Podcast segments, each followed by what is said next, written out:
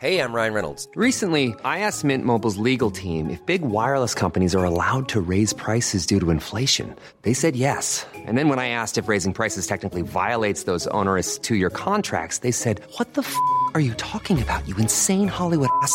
F- So to recap, we're cutting the price of Mint Unlimited from $30 a month to just $15 a month. Give it a try at mintmobile.com slash switch. $45 upfront for three months plus taxes and fees. Promo rate for new customers for limited time. Unlimited more than 40 gigabytes per month. Slows. Full terms at mintmobile.com.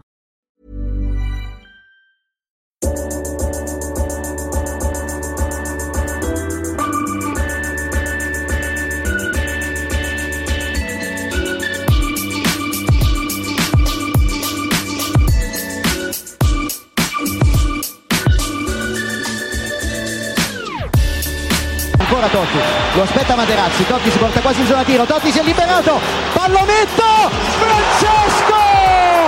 Totti!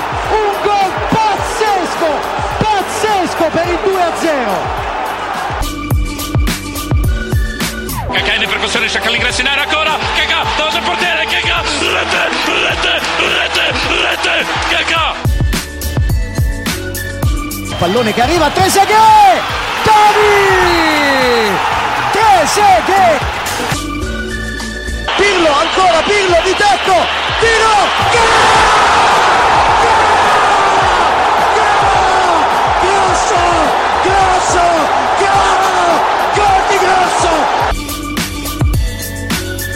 prova a girarsi Icardi, destro secco, rete, rete, proprio lui, il capitano, fa esplodere San Siro. Avanti Cavani, avanti Matador, avanti Matador! Sei tutti noi Matador! Ci prova con il destro!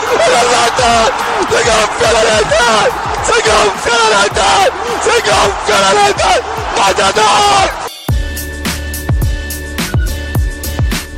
Bonjour à toutes et à tous et bienvenue sur l'épisode 15 du podcast 100% football italien Calcio et PP. Avec moi comme chaque semaine Guillaume Maillard Passini. Salut Guillaume. Salut Johan, salut à tous. Alors Guillaume, encore un programme chargé aujourd'hui Ah, puisqu'on va revenir évidemment, c'est notre premier sujet sur le gros choc entre le Milan et la Juve et on fera un focus particulier, évidemment on peut pas y couper. Euh, sur euh, Gonzalo Higuain et son match euh, vraiment très très décevant et particulier à la fois qu'il a vécu contre son ancien club. En deuxième sujet, on parlera de Justin Kluivert euh, qui remonte un peu la pente petit à petit à, à la Roma. Euh, on parlera évidemment du Napoli aussi et de Fabian Ruiz euh, qui a réalisé une très bonne performance au week-end. On parlera une nouvelle fois de Samir Andanovic euh, qui a livré un match euh, tout à fait exceptionnel avec l'Inter malgré les quatre buts encaissés euh, sur la pelouse de Bergame, c'est dire. C'est dire. On fera ensuite un point national et puisqu'on est en semaine euh, internationale, on parlera juste aujourd'hui des des convoqués euh, pour ces matchs Italie-Portugal et Italie-États-Unis. Et puis on reviendra la semaine prochaine plus en détail sur sur ces matchs et sur les enseignements à tirer de de ces deux rencontres. Et puis enfin, on vous en avait l'habitude, on a commencé la semaine dernière le Dolce à la fin, euh, le pêle-mêle footballistique, où on évoquera euh, plusieurs sujets sans forcément y prêter de très très longues minutes. Alors Guillaume, on commence par ce. Milan-Juve. Où tu étais? Tu as assisté Oui. à ce match à San Siro. En effet, ouais. Et euh, alors, on aurait pu choisir quand même pas mal de d'angles euh, sur ce sur ce match. On a choisi euh, évidemment d'évoquer euh, Gonzalo Higuain puisque ça nous paraissait euh, impossible de, de de ne pas le traiter. On commence par quoi? On commence, on va dire par son match et puis après on évoquera l'expulsion et, et les conséquences? Bah, oui, on peut commencer. Évidemment que on peut pas y couper parce que c'est sûr c'est, on peut dire que c'était le joueur le plus attendu, Ouais. forcément du match, parce que ce qui s'est passé l'été dernier. On rappelle le fait que voilà la Juve euh, lui a demandé gentiment de partir après l'arrivée de Ronaldo, ça c'est un fait. Lui il voulait pas partir, il a été prié de de s'en aller, donc forcément il était attendu dimanche soir. Bon, bah, on peut dire que, que les retrouvailles ne sont pas très bien passées. Euh, le penalty raté, forcément, euh, le tournant du match. Moi, j'étais au stade, du coup. Euh, alors, je sais pas si ça s'est vu à la télé, mais euh, alors, du moment de la, voilà, au moment de la VAR, le temps que, que l'arbitre Massolène aille revoir la VAR, Kessie a tout de suite pris le ballon. Il a tout de suite pris le ballon et si tu veux, euh, il était prêt à frapper. Au moment où l'arbitre voilà fait le signe de la vidéo et siffle le penalty, il était prêt à frapper. Et c'est là que Higuain, bon bah moi je pense que c'est c'est par un sentiment de voilà, il a, il a voulu le frapper. Euh, il s'est dit que voilà, c'était l'occasion aussi de se, se venger un peu. Alors voilà, c'était la vengeance et montrer aux dirigeants qui se sont éventuellement trompés. Exactement. Alors je dis pas qu'il s'est fait un film dans sa tête, mais inconsciemment et évidemment que c'était un match tellement attendu pour lui qu'il a pris très à cœur et on l'a vu au moment de, de, son carton rouge à la fin.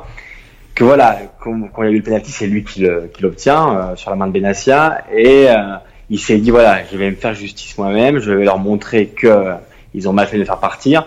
C'est un sentiment humain, là je, je, peux comprendre. Il fait passer quand même euh, sa personne avant le club, donc ça c'est forcément un problème avant son équipe. Parce que Kessi, bon l'année dernière a frappé beaucoup de pénalties. Et, euh, il avait arrêté dernier parce que Milan n'a pas eu de pénalty cette année. Donc en, fait, si tu veux, il n'y avait pas de tireur, euh, pas de tireur titré. Mais on savait très bien que Kessier, voilà, été normalement le numéro 1. Aussi parce qu'Higuain en a beaucoup raté. Euh, depuis qu'il est en Serie A et, le match contre la Juve et celui qu'il a raté ce week-end, c'est quand même son euh, sixième penalty raté sur 18 tentatives. Ça veut dire qu'il en rate quand même un tiers, ce qui est et tu énorme. Te souviens, tu te souviens qu'il rate celui face à la Lazio, à Napoli, euh, décisif pour la qualification avec des champions, euh, qui rate et du coup le Napoli ne se qualifie pas. Donc c'était aussi un penalty décisif. Forcément, dimanche, ça l'était moins parce que voilà, ça reste une journée de Serie A. On est au mois de novembre, donc euh, donc voilà, c'était pas décisif en soi, mais dans, le dans le film du match, évidemment que ça l'est, et c'est au du match. Et voilà, il a pris le ballon. Il, il pour moi, en, en l'ayant revu euh, plusieurs fois, même aujourd'hui à la télé. Alors, je je suis pas joueur de foot, donc je peux pas pas pas apprendre à Higuain à frapper les pénaltys, c'est pas la question. Mais comme tu dis, on a raté beaucoup. Et c'est vrai qu'en regardant plusieurs fois, tu peux même voir que Chesney part légèrement avant. Oui. Et tu sais bien qu'aujourd'hui, beaucoup de joueurs, dont Icardi, tu vois, Icardi a, a beaucoup progressé sur les penalties. Icardi a toujours la tête levée quand il le frappe. Et Higuain, euh, je pense que tu l'as vu, il avait la tête baissée, il a frappé en force.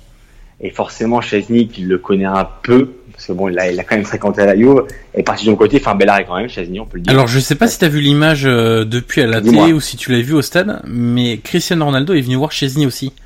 Ah, euh, avant de, avant que qu'Higuain tire, et comme Ronaldo et Higuain se connaissent du temps du Real Madrid, euh, visiblement Ronaldo a aussi indiqué à, à son gardien où euh, Higuain avait l'habitude de les tirer. Ah, tu vois, je, bah, du, du stage, moi j'étais vraiment concentré sur Casey, tu vois, et il a vraiment, euh, pour dire, ce que je sais que j'ai parlé avec beaucoup d'amis qui m'ont dit que bah, ils n'avaient pas vu la télé et qu'il avait déjà pris ses courses d'élan. Donc il avait dans sa tête, il avait déjà, ah, il avait déjà choisi son côté, il savait où il allait frapper. Et là, Higuain, une fois que, que le pénalty est sifflé, il va prendre le ballon des mains de Kessie, qui euh, voilà, qui résiste pas. Si il n'y a pas une polémique comme on a pu le voir entre Cavani et Neymar par exemple. Et du coup, Higuain a voulu le frapper et malheureusement, bon, pour pour Milan et pour et pour lui, il l'a raté. C'est à partir de là que que découle le reste, parce que bon, le, sa réaction à la fin euh, découle aussi de ça. Il a avoué à, à, l'après-match, après ses excuses, il dit oui, j'avais aussi le, le penalty dans ma tête que, que j'avais raté avant la mi-temps. Et puis on peut dire aussi, je sais pas ce qu'on a pensé, mais c'est vrai qu'il a bon, été diminué, mais on peut voilà, on peut dire aussi qu'il a pas fait un très bon match. Mais il a été surtout nerveux du début à la fin. Euh, Alors évidemment, il y a cette question de, de la pression euh, inhérente à, à ce match-là et lui, ça, son espèce de vengeance personnelle qui qui, qui l'avait en tête. Et, c'est vrai que sur des mauvaises transitions de ses partenaires ou sur des ballons qui ne lui arrivaient pas. Euh, alors certes, euh, un attaquant, ça veut toujours avoir des ballons et ça et ça râle assez souvent, quel que soit l'attaquant. Mais là, c'est vrai que c'était un peu exagéré de, de sa part, c'est-à-dire que tout ballon qui ne lui arrivait pas ou qui ne lui arrivait pas dans de bonnes conditions, était euh, un vecteur de euh, de crispation, de frustration, de d'agacement et du coup c'était très négatif aussi euh, pour ses, ses partenaires. Euh, donc c'est vrai qu'il a non seulement il n'a pas existé dans le jeu, après de manière générale Milan n'a pas beaucoup existé non plus dans le jeu, donc c'est c'est pas lui qui allait transformer non plus le, le, jeu de l'équipe vu qu'il est au bout de, de la chaîne. Mais c'est vrai qu'il a rien fait non plus pour aider son équipe. Alors il y a évidemment le penalty, mais dans son attitude générale ou, ou, dans son dans, dans le match complet qu'il a pu faire, euh, bah, enfin qu'il n'a pas fait en l'occurrence. Euh, c'est vrai qu'il n'a pas, hum, il a pas été le leader que, que Milan est en droit d'attendre sur ce genre de rencontre. Est-ce que vu de la télé, euh, moi de voilà vu du stade, j'ai trouvé ça encore plus flagrant et je le dénonce beaucoup depuis, depuis le début de saison malgré ses euh, cinq ou six buts. Euh, j'ai quand même l'impression que il est au centre du projet du Milan, c'est un fait. Mais je sais pas ce que tu en penses, mais pour moi, il est toujours pas au centre du jeu.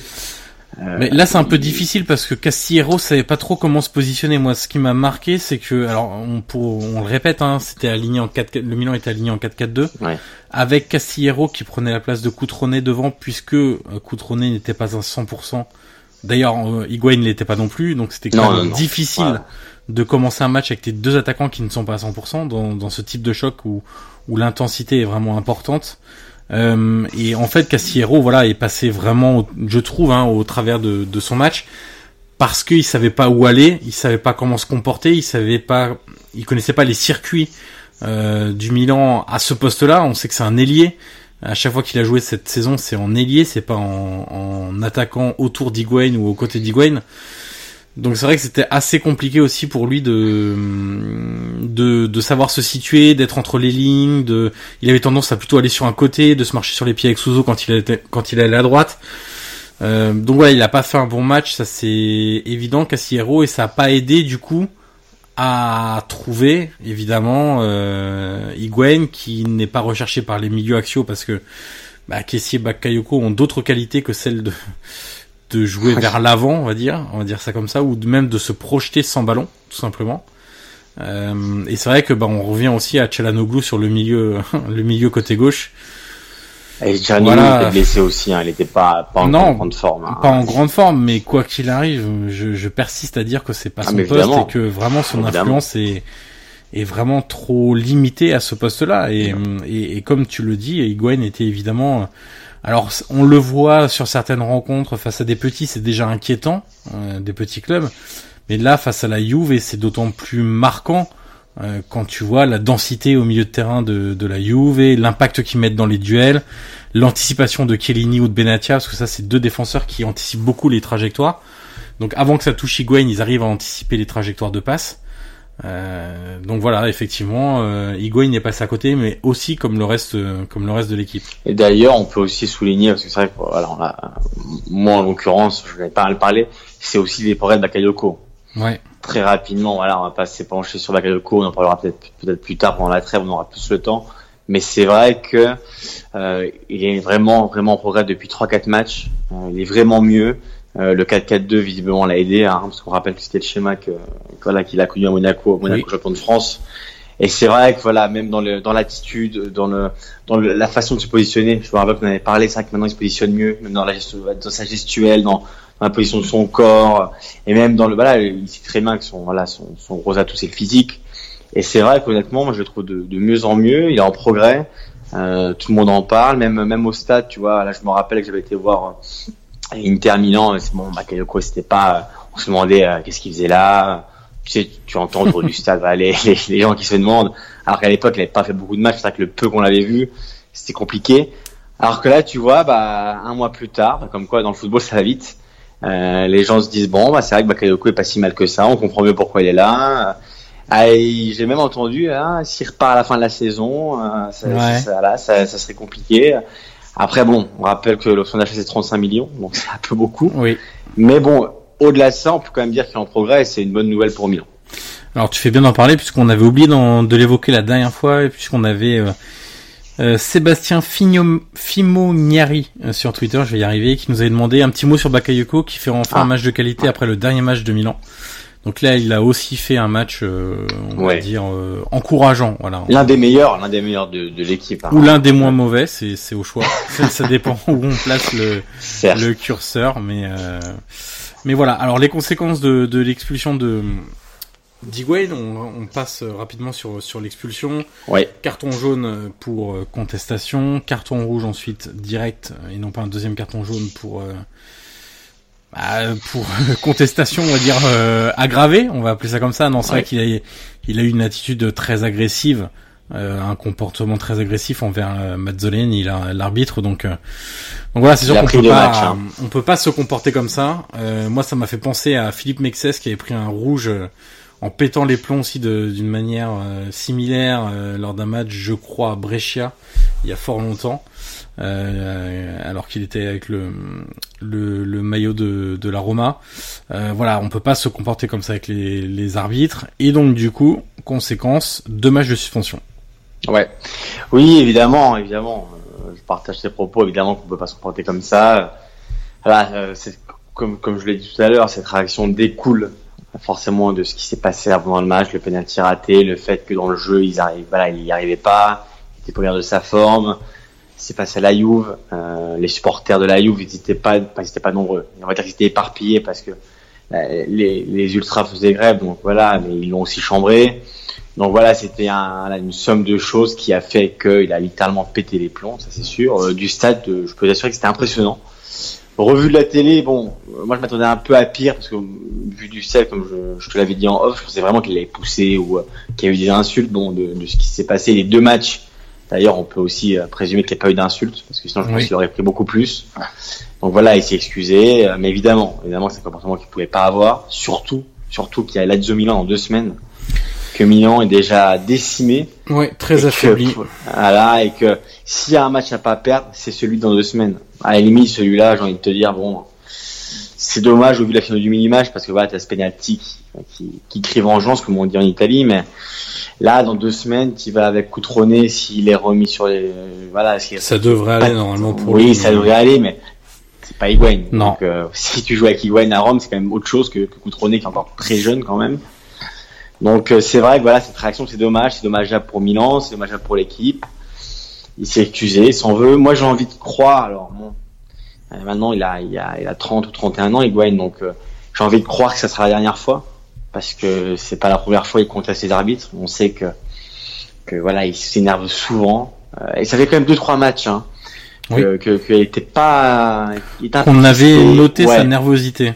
Exactement, et j'ai revu tout à l'heure des images de de Milan Atalanta où tu le voyais tout sourire, tout sourire, c'est heureux, euh, épanoui. Et c'est vrai que depuis deux trois matchs, on le sentait un peu plus plus sur les nerfs. Il était pas très bien, il était énervé. Et là, bon, malheureusement, c'était contre la Juve et forcément, il a pris ce match à cœur. Pour moi, j'ai mis sur Twitter, il s'est trompé de match. C'était pas Higuain contre la Juve, c'était Milan Juve. C'était pas, c'était pas lui contre contre ses anciens coéquipiers. Malheureusement, voilà, il, est passé à côté. Il a fait une erreur. Il en avait fait, même fait deux entre le penalty et le rouge. C'est ça. C'est une réaction qu'il aurait pas dû avoir. Euh, voilà, il prend deux matchs. Euh, ça le deuxième, c'est Milan-Parme, c'est ça? C'est Milan-Parme. Lazio Milan et Milan-Parme. Donc, euh, moi, c'est deux matchs qui me paraissent justifiés. Euh, mais on va pas faire appel d'ailleurs parce qu'il considère que, que voilà le, la sanction est, est, proportionnelle à la réaction. Voilà, c'est dommageable, euh, mais j'ai envie de croire que voilà, euh, maintenant il a un âge où ça peut plus arriver et ça a pris tellement, tu vois, une ampleur. Voilà, tout le monde l'a vu. Enfin, c'était quelque chose comme d'assez médiatique. C'était assez impressionnant quand même à voir la réaction. Et je pense honnêtement que j'espère pour lui que ça n'arrivera plus parce que maintenant il est en âge de de plus faire ce genre de bêtises et euh, il reste humain, ça peut arriver, mais j'espère vraiment que ce sera la dernière fois que qu'on le verra aussi énervé euh, face à un arbitre. Alors, on va passer à notre deuxième sujet, euh, d'un vieux de la vieille, comme comme Higuain, on va dire ça comme ça, à un tout jeune euh, qui débute dans les dans les grands championnats européens. C'est Justin Kluivert. on en avait parlé en tout début de d'année, enfin de saison, on se demandait un peu pourquoi Di Francesco ne le faisait pas jouer. Euh, alors, il en tribune à un moment. Hein. Voilà, voir en tribune. Alors on avait vu et lu euh, des choses sur son comportement, sur son attitude générale, sur le fait qu'il euh, il donnait parfois le sentiment d'être, euh, de se sentir arrivé, déjà arrivé, etc.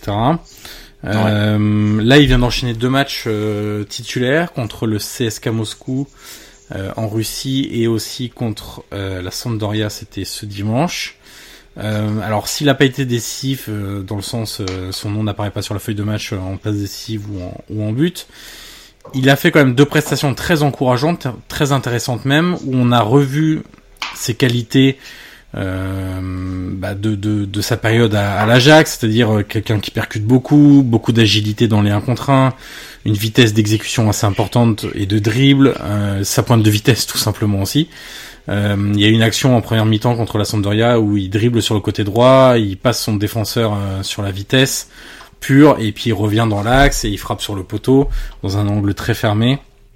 Voilà, c'est le Justin Kluivert euh, dont la Roma aura, besoin parce que en un contre un comme ça, c'est pas vraiment le profil de d'El Sharawi ni celui de, de Perotti. Il y a que Shengiz Under, Under qui est un peu dans le dans le même type de joueur, encore que Cengiz Under a le défaut souvent de trop revenir sur son pied gauche et se hum, réaxer, alors que Kluivert est capable de faire les deux, de partir en débordement ou de se réaxer aussi parce qu'il a un peu les deux pieds. Euh, donc ça c'est intéressant. Euh, ce qui a été noté aussi beaucoup par euh, le, Di Francesco, c'est son travail défensif. Euh, voilà, il a beaucoup beaucoup travaillé sur le repli. C'est un des axes de travail euh, qu'avait fixé Di Francesco dès son arrivée, parce qu'on sait que dans le championnat des Pays-Bas, euh, même si tu joues à l'Ajax, et justement parce que tu joues à l'Ajax, où tu as une domination assez importante sur 90% du championnat, voire 95% selon les années, les ailiers n'ont pas un énorme travail défensif à fournir, ils sont surtout gardés pour euh, les transitions rapides vers l'avant. Et c'est vrai qu'il n'avait pas cette habitude-là, et c'est vrai qu'aussi que quand on arrive en Serie A, on insiste beaucoup sur la tactique, on insiste beaucoup sur le repli défensif, sur le travail sans ballon. Et ça, c'est vrai que ça peut être aussi perturbant pour un joueur qui a été formé à l'Ajax et qui n'avait pas ces, ces habitudes-là. Mais du, du, coup, du coup, je te coupe. Tu penses que euh, alors le, le temps que Di Francesco l'a, l'a écarté entre guillemets du terrain, c'était une question d'adaptation, une question de temps, une question de enfin, comment ça se fait qu'on l'a enfin on l'a vu si peu. Oui oui, si, si, on l'a on voyait vraiment plus, on l'a on, il était même en tribune donc euh, passer du tribune de la tribune au terrain, bah, est-ce qu'il y avait un problème de comportement ou euh, c'est la Roma a quand même connu euh, une période assez compliquée donc Qu'est-ce que tu penses de ça le, Alors sur ça, j'ai pas d'infos particulières. Le problème de comportement, on l'a lu rapidement dans, dans, la presse romaine, mais au final, ça s'est calmé très vite. Ouais. Donc j'ai pas l'impression que ça soit vraiment ça. Euh, après, on sait aussi que Di Francesco sait travailler avec les jeunes. Euh, il sait comment les utiliser sur le terrain. Il sait comment les utiliser euh, de manière à ce qu'ils rendent le, la meilleure copie possible sur le, sur le terrain. Et il n'hésite pas parfois à prendre du temps avec certains euh, pour leur faire comprendre les choses. Et je pense que le gap était vraiment important euh, pour Justin Kluivert à son arrivée. La question n'était pas de savoir si dans il pouvait faire la différence offensivement parce que ça oui, il l'a toujours eu et ça il l'aura toujours.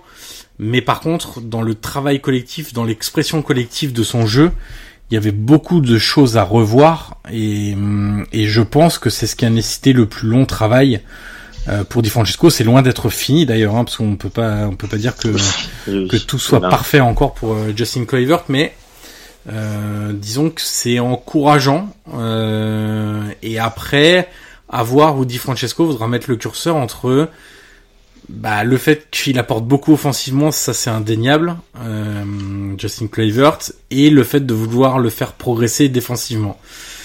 Euh, on sait que la Roma est en manque un peu de fantaisie depuis le début de la saison. J'ai le sentiment que c'est un des mm, deux ou trois joueurs seulement qui est capable de l'apporter dans cet effectif-là à l'heure actuelle, et que mm, il s'en est peut-être privé un peu trop longtemps euh, au vu des résultats. Ouais. Euh, et c'est et c'est pareil. De, il l'a fait jouer une fois, après il l'enlevait, il l'a refait jouer une fois, il l'enlevait. Bon, c'est un c'est un joueur qui qui marche aussi beaucoup à la confiance et qui n'a connu que l'Ajax, qui n'a connu qu'un style de jeu, qu'une école. Donc forcément, ça fait il beaucoup encore de, jeune, hein. voilà, il il, ça fait encore beaucoup de changements euh, en un seul été. Donc euh, donc voilà, la question se posera aussi de son positionnement puisque là il a joué à droite, ce qui pour moi est son meilleur poste. Euh, sauf que Di Francesco l'avait aligné aussi à gauche cette saison. Euh, où là je trouve qu'il est moins intéressant parce qu'il a tendance à aller tout de suite dans l'axe et donc à répéter les mêmes schémas. Et El Sharaoui est pas trop mal à gauche en plus. Et El Sharaoui est sans conteste le l'ailier le plus performant depuis le début ouais. de la saison. Je me souviens qu'on en avait parlé, hein. il y a quand même quelques podcasts. Où... Bah, notamment lors d'un match à Milan, on l'avait dit. où Oui, il était rentré à la mi-temps et c'était le seul qui avait un peu secoué le cocotier euh, du côté de, de, de la C'est Roma. l'un des plus réguliers. Ouais. Exactement, et c'est aussi le plus décisif hein, parce qu'il en est à 5 buts si je dis pas de bêtises. Il a 10 encore mis un beau but, c'est un super but en plus. hein. Euh, donc voilà, donc il va se poser la question de où le mettre, puisqu'en concurrent direct, il a Schengizunder euh, sur le côté droit. Donc, euh, Donc voilà, à l'heure actuelle, il, tâtonne encore sur ce poste-là. Euh, voilà, j'ai l'impression que Shengis peut faire trois matchs. Après, ce sera Justin Kluivert qui fera trois matchs. Il n'y a pas un titulaire. Euh, non, qui se détache pour l'instant vraiment. Donc. Euh... Et Patrick Schick. Du coup, tu le mets où? Parce que alors, bon, moi j'étais en Italie et du coup, quand j'ai, voilà, j'ai, pas pu voir tout le match, mais quand j'ai vu que Patrick Schick était marqué, du coup, est-ce qu'il y avait un bug ou est-ce que, est-ce que Patrick Schick a vraiment marqué? Alors pour moi, ce match-là est la simple confirmation d'une chose dont je suis persuadé. Et, euh, alors pour le moment, je dis pas que dans le futur c'est pas possible, mais c'est que Zeko et Chic ensemble, ce n'est pas possible. C'est pas possible. C'est tout simplement pas possible parce que tu perds trop sur le plan offensif avec un joueur Chic en l'occurrence qui n'est pas habitué à jouer sur un côté et qui n'arrive pas à s'y adapter. Et là, il était aligné en pointe et Zeko était sur le banc pour le faire souffler un petit peu et il a été meilleur. Il a même marqué, donc c'est déjà pas mal pour lui et pour sa confiance et surtout pour calmer un peu les critiques des tifosi parce que, non seulement il avait, acheté cher en plus. Hein. Alors il y a, il y a le prix évidemment, tu sais comment ça se passe en Italie dès que t'as acheté cher, c'est très compliqué. Mais il y a surtout ce que n'avait pas Kluivert, enfin en tout cas ce que ne montrait pas Kluivert quand il entrait, même si on savait que Kluivert était frustré quand il entrait, il donnait tout, il essayait de se montrer. Alors que Chic, à l'inverse, rentrait de façon très détachée, on va dire ça comme ça, un peu en dilettante, et ça plaisait très très peu euh, aux supporters de la Est-ce que c'est pas dans, dans sa gestuelle, soit dans l'allure, est-ce qu'il rentrait vraiment avec une la, mauvaise mentalité, on dirait, ou est-ce que c'est pas c'est vrai qu'il avait quand même une gestuelle assez particulière, un peu détaché, un peu un peu laxiste. Très honnêtement, dans ce qu'on voyait, il y avait quand même, il y avait quand même très peu de courses, très peu de mouvements. À la perte de balle, il faisait aucun effort pour le récupérer. Euh, et ça, c'est pas vraiment son, son jeu. Je suis d'accord avec toi sur l'impression qu'il peut donner.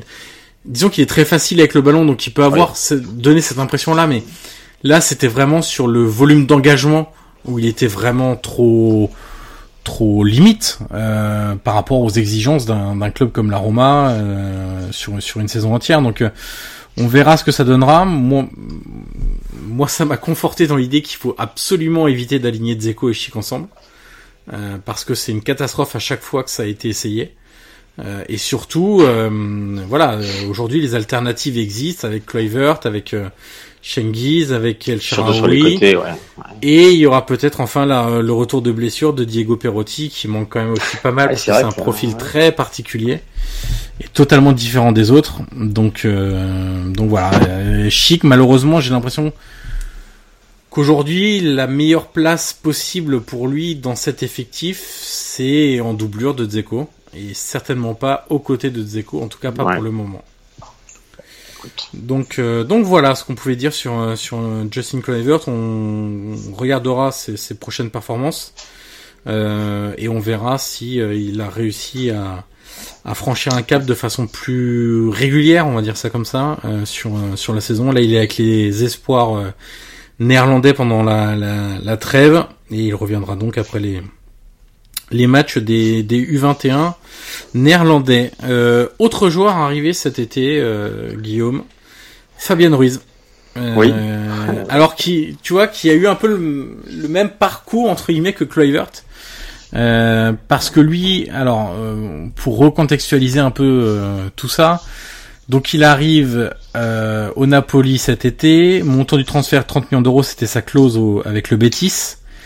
Et dans l'imaginaire collectif, à la fois supporter, journaliste, il arrive pour remplacer Jorginho en position de numéro 6, euh, puisque Jorginho a quitté le Napoli pour aller à Chelsea. Il fallait un remplaçant. On imagine tous que Ancelotti va garder un milieu à 3 qu'il a beaucoup pratiqué au PSG, à Milan, euh, voilà. Donc on imaginait tous un peu le schéma suivant. Fabien Ruiz en 6 devant la défense, Alan à la droite de Ruiz et Hamzik à sa gauche.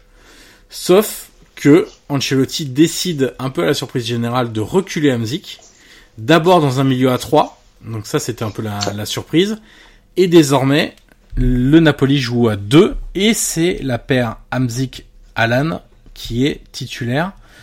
Euh, dans l'entrejeu du milieu. Donc se poser la question de que faire de Fabien Ruiz. Fabien Ruiz. Exactement. Et Ancelotti a réussi à trouver une formule un peu différente pour le mettre au milieu gauche. Euh, un peu comme Zelinski d'ailleurs, qui lui aussi est du coup un peu euh, désaxé sur le sur le côté gauche. Et ça donne satisfaction pour le moment Guillaume puisqu'il a réalisé euh, deux bonnes performances. Alors il n'était pas titulaire ce, ce week-end, mais il l'était contre le PSG. Je l'avais trouvé très intéressant. Et là, il est rentré en cours de match. C'était sur la pelouse de Gênes, une pelouse catastrophique avec les inondations comme d'hab. Mais c'est ouais. C'est c'est la ouais, pelouse du Marassi, c'est une blague. euh, voilà, Non, mais c'est tous les ans comme ça. Mais il a fait une bonne performance. Mais c'est voilà, c'est ça qui est dingue, c'est qu'on dit souvent que euh, le, les terrains pluvieux, euh, forcément, et évidemment, gênent euh, les, la, la, la technicité de certains joueurs. Mais pour le coup, on peut dire que, toi, pour rester dans le contexte, qu'il a surnagé dans, dans, dans ce match pluvieux. Ouais, Parce qu'honnêtement, moi, je l'ai trouvé vraiment bon. Euh, si ce n'est, euh, si pardon, si ce n'a été le meilleur du, du Napoli, euh, il a été, il a été hargneux, il a été technique, il a été bon dans sa transmission, dans le, voilà, dans, dans ses prises de balles, il crée le décalage. Il a été vraiment très très intéressant et c'est vrai que c'est étonnant parce que, voilà, comme tu l'as dit, la pluie de, de Gênes était comme d'habitude. Bon, ah, certes, il y avait un gros orage, on va pas, pas se mentir, mais c'est vrai que c'était, c'était catastrophique. Et dans un match quand même qui était particulier parce qu'on rappelle qu'il a été interrompu euh, Oui. sur le, le 1-0 pour la Samp, euh, voilà, en deuxième mi-temps. Le Napoli était pas bien parce que quand tu perds 1-0 et qu'il manque une demi-heure de jeu, forcément, tu as peut-être quoi t'inquiéter sur une pelote aussi compliquée que, que celle de Gênes. Et voilà, ensuite Fabien Ruiz est arrivé, il a complètement changé le match parce que sur le 1-0, honnêtement, c'était à faire mal parti. Mais c'est vrai que c'est un joueur qui est très intéressant. Euh, et d'ailleurs qui est arrivé à Naples, euh, de, de, de ce qu'on a entendu euh, en Italie, qui arrive à Naples parce que c'est un coup de cœur de, de Davide Ancelotti, donc le fils de Carlo, qui était voilà, qui est son adjoint maintenant. C'est vrai qu'on en parle pas beaucoup, mais euh, c'est vrai que son adjoint et c'est lui euh, qui, qui a vraiment été, euh, qui a eu un coup de cœur pour Fabien Ruiz, qui était alors en Liga. Et voilà, il l'a fait venir à Naples. Et c'est vrai qu'au début, ça a été un, là, le, le temps de s'adapter, le temps de lui trouver une place, comme tu as dit. Euh, Ancelotti a cherché la bonne formule. Et c'est vrai que, bah, écoute, pour le moment, euh, en ce, enfin, du moins pour le moment et en ce moment, c'est vrai que c'est une, une belle révélation. Il, il prend place, il, voilà, il, il gagne sa place titulaire petit à petit. Euh, donc, euh, ce sera à suivre la suite de la saison. Mais c'est vrai que sa, sa technique, euh, voilà, s'adapte parfaitement au jeu du Napoli. Euh, sans lui samedi euh, face, à, face au Genoa, je pense que ça aurait été très très très compliqué pour le pour le Napoli. Alors c'est pas un milieu de côté euh, comme on l'entend, c'est-à-dire qui qui va manger la ligne, euh, qui va euh, qui va déborder parfois pour centrer ensuite. C'est vraiment, je, je le vois vraiment comme un milieu axial qui est décalé sur le côté, Décalé à gauche. mais mais qui se comporte vraiment comme un milieu axial. Euh, alors c'est ce qui est ce qui est hum, à noter du côté du, du Napoli, c'est que à droite on a Caleron qui lui pourtant a un vrai euh, une vraie habitude de, de joueur de côté puisqu'il a été ailier longtemps dans le 4-3-3 de, de Sarri. Donc lui c'est vraiment la vitesse, le débordement, euh, l'activité permanente, euh, multiplier les appels, euh, etc., etc., les dédoublements. Alors que Fabien Ruiz se comporte pas du tout comme ça et Fabien Ruiz je le vois un peu comme le point d'équilibre euh, du Napoli. Alors ce que peut être aussi Zelinski, hein, parce que au final il n'a participé qu'à 6 matchs de Serie A cette saison, le Fabien Ruiz, trois titularisations et trois fois entré en cours de jeu, donc c'est assez faible, on va dire ça comme ça pour l'instant. Mais euh, je le vois comme un point d'équilibre, c'est-à-dire que là où Hamzik, moi je trouve, hein, a vraiment du mal, même s'il y a un peu de mieux, aller euh, physiquement, à tenir sur la durée, à, à colmater les brèches, euh, voilà. Bah, Fabien Ruiz l'aide dans ce rôle-là. Euh, il a une, il a un état d'esprit de combattant que j'ai beaucoup aimé. Exactement. Euh, il est très dur dans les duels, toujours debout, mais des appuis solides, très dur dans les duels. Euh, sa qualité technique est évidemment très intéressante dans les phases d'attaque où le Napoli a le, a le ballon. Mais voilà, pour moi, c'est le point d'équilibre de cette équipe. Et c'est vraiment pas le joueur qu'on peut ressortir comme ça. Voilà, on a vu combien de matchs de- Napoli cette saison. On n'a jamais ressorti Fabien Ruiz. Hormis, hormis là ce week-end où il est rentré pour 30 minutes, je crois, si je dis pas de bêtises, où là vraiment il a changé le match. Mais c'est pas le joueur qu'on va ressortir en premier parce qu'il y a plus fantasque, il y a plus, euh, euh, il y a plus beau à voir jouer, il y a plus technique que lui, il y a plus, euh, euh, plus hargneux que lui encore comme Alan. Mais euh, c'est c'est un joueur de l'ombre qui qui, Exactement, ouais. qui est très intéressant. Et dans sa capacité aussi à éliminer, je sais pas si d'accord, mais Oui. euh, tu te rappelles le slalom qu'il avait fait il y a quelques matchs, j'ai plus souvenir euh, contre qui c'était, il avait fait un slalom, il avait dribblé 3, 4, 5 joueurs. Et, et c'est vrai que, comme tu disais, il a, il, est, il a un mélange de technique et de hargne. Et c'est vrai que c'est pas, voilà, c'est pas euh, le, le, là, il est pas, il est pas uniquement technique. Il, moi, j'ai deux, trois, deux, trois souvenirs du match à Gênes samedi où il a, littéralement poussé ses adversaires, il les a fait tomber. Donc, euh, au-delà de sa technique, c'est vrai qu'il qui est puissant, euh, qui a une belle capacité à éliminer ses défenseurs. Et c'est vrai que c'est voilà comme tu dis, c'est pas le joueur euh, voilà comme Insigne ou Mertens ou voilà qui va qui va ressortir du lot à la fin d'un match, mais c'est vrai que il est très intéressant et il devient vraiment important pour le Napoli. Et quand il est rentré samedi, il a vraiment changé les matchs. Donc ce serait pas étonnant qu'on le voit de plus en plus quand même dans le dans le 11 d'Ancelotti, qui voilà petit à petit a pris forme. Il a fallu du temps.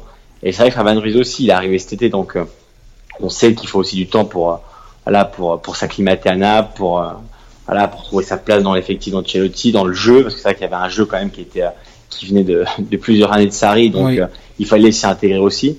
Mais c'est vrai que voilà petit à petit, euh, voilà le Napoli a pris forme. Mais c'est vrai que Fabien Ruiz, eh ben, commence à trouver sa place et euh, ce sera un élément important pour pour la suite de la saison.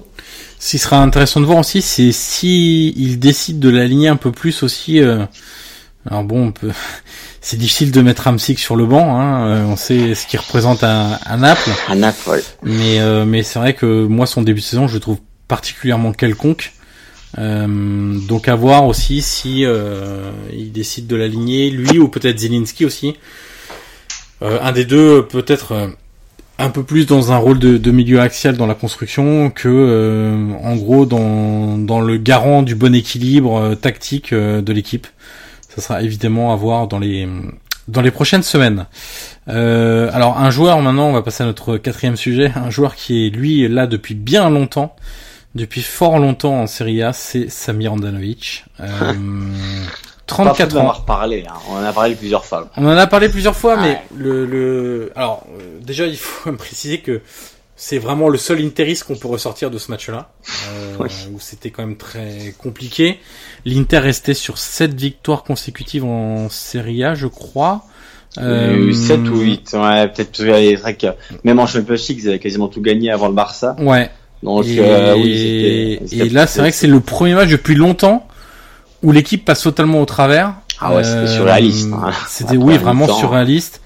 Notamment la première mi-temps, comme tu le dis, où il y a, allez, on va dire 6, 5, entre 5 et 7 très grosses occasions de but pour, euh, pour l'Atalanta et où Andanovic a fait des miracles pour éviter de, à l'Inter de prendre l'eau trop rapidement. Finalement, ils ont quand même pris l'eau malgré les très nombreux arrêts Euh, c'est pas des petits arrêts, hein, c'est c'est des face à face, c'est Ah, des arrêts réflexes, c'est à 5 mètres du but, à 6 mètres du but. Non, c'est vraiment, euh, c'est vraiment très impressionnant. Euh, ce que ce que je voulais dire sur Andanovic quand même, c'est qu'on parle même de manière générale hein, et même en Italie où euh, le poste de gardien est quand même un poste très important. Euh, mais je trouve que à l'Inter, de manière juste, hein, on parle beaucoup d'Icardi et des buts d'Icardi. Et ça, c'est juste de- d'en parler, puisque effectivement, c'est très important et Icardi est un super joueur.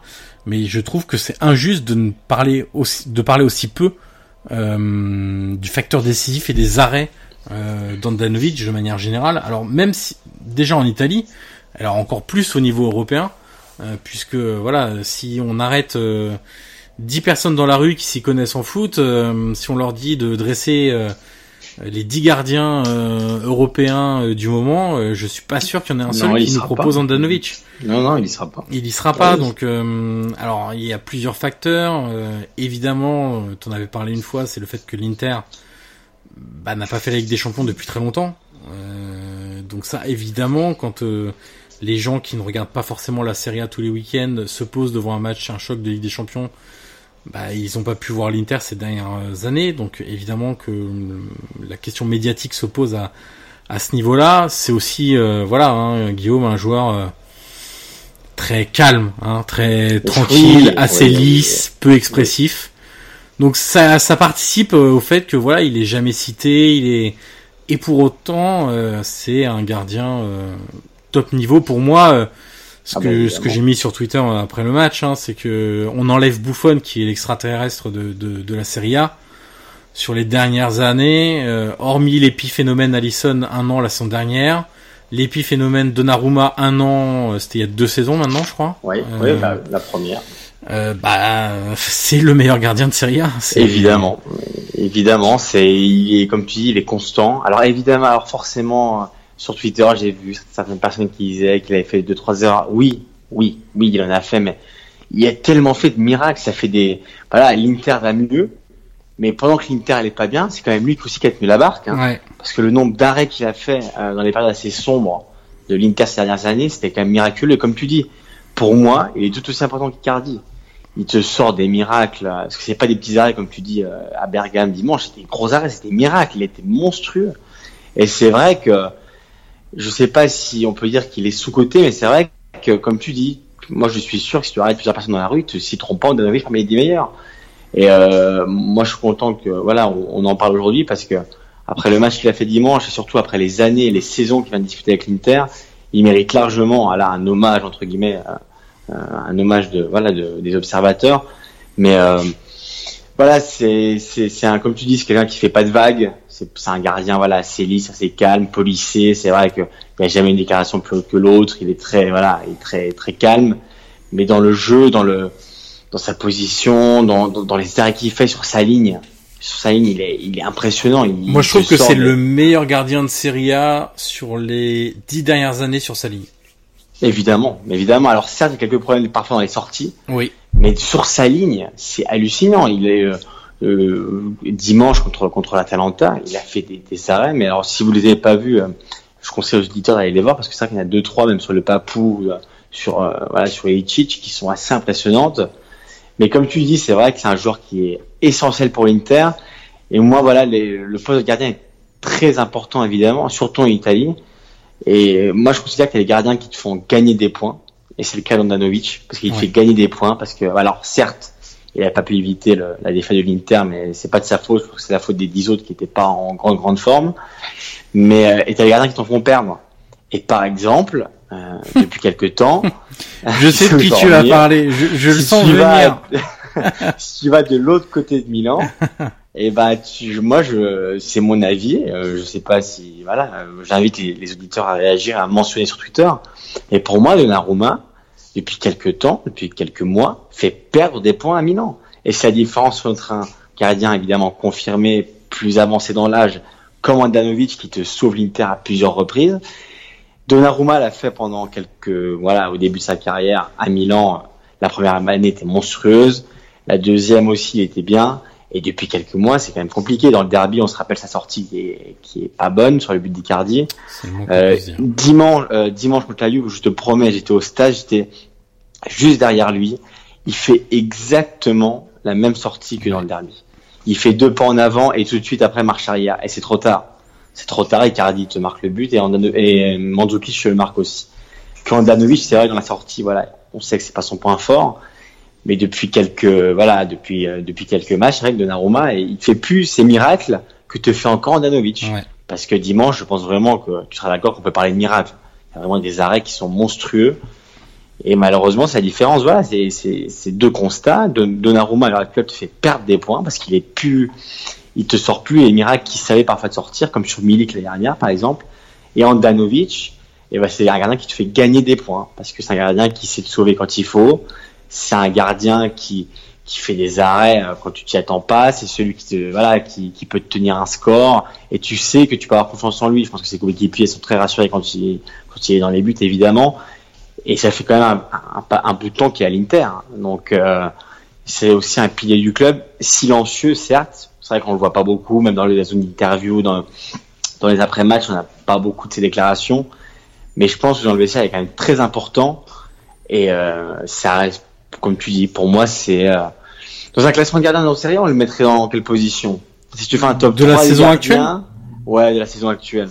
Ah, pour moi, il est Ouais, numéro un. numéro un ou numéro 2 parce que il y a mal de, de part Ouais, qui fait des, Chesney est pas mal des miracles. hein. Chesney est pas mal. Mais Moi, Chesney, alors si on fait un thème gardien très rapidement, c'est vrai que quand tu parles à plusieurs personnes qui suivent pas la série, elles sont restées sur le Chesney d'Arsenal.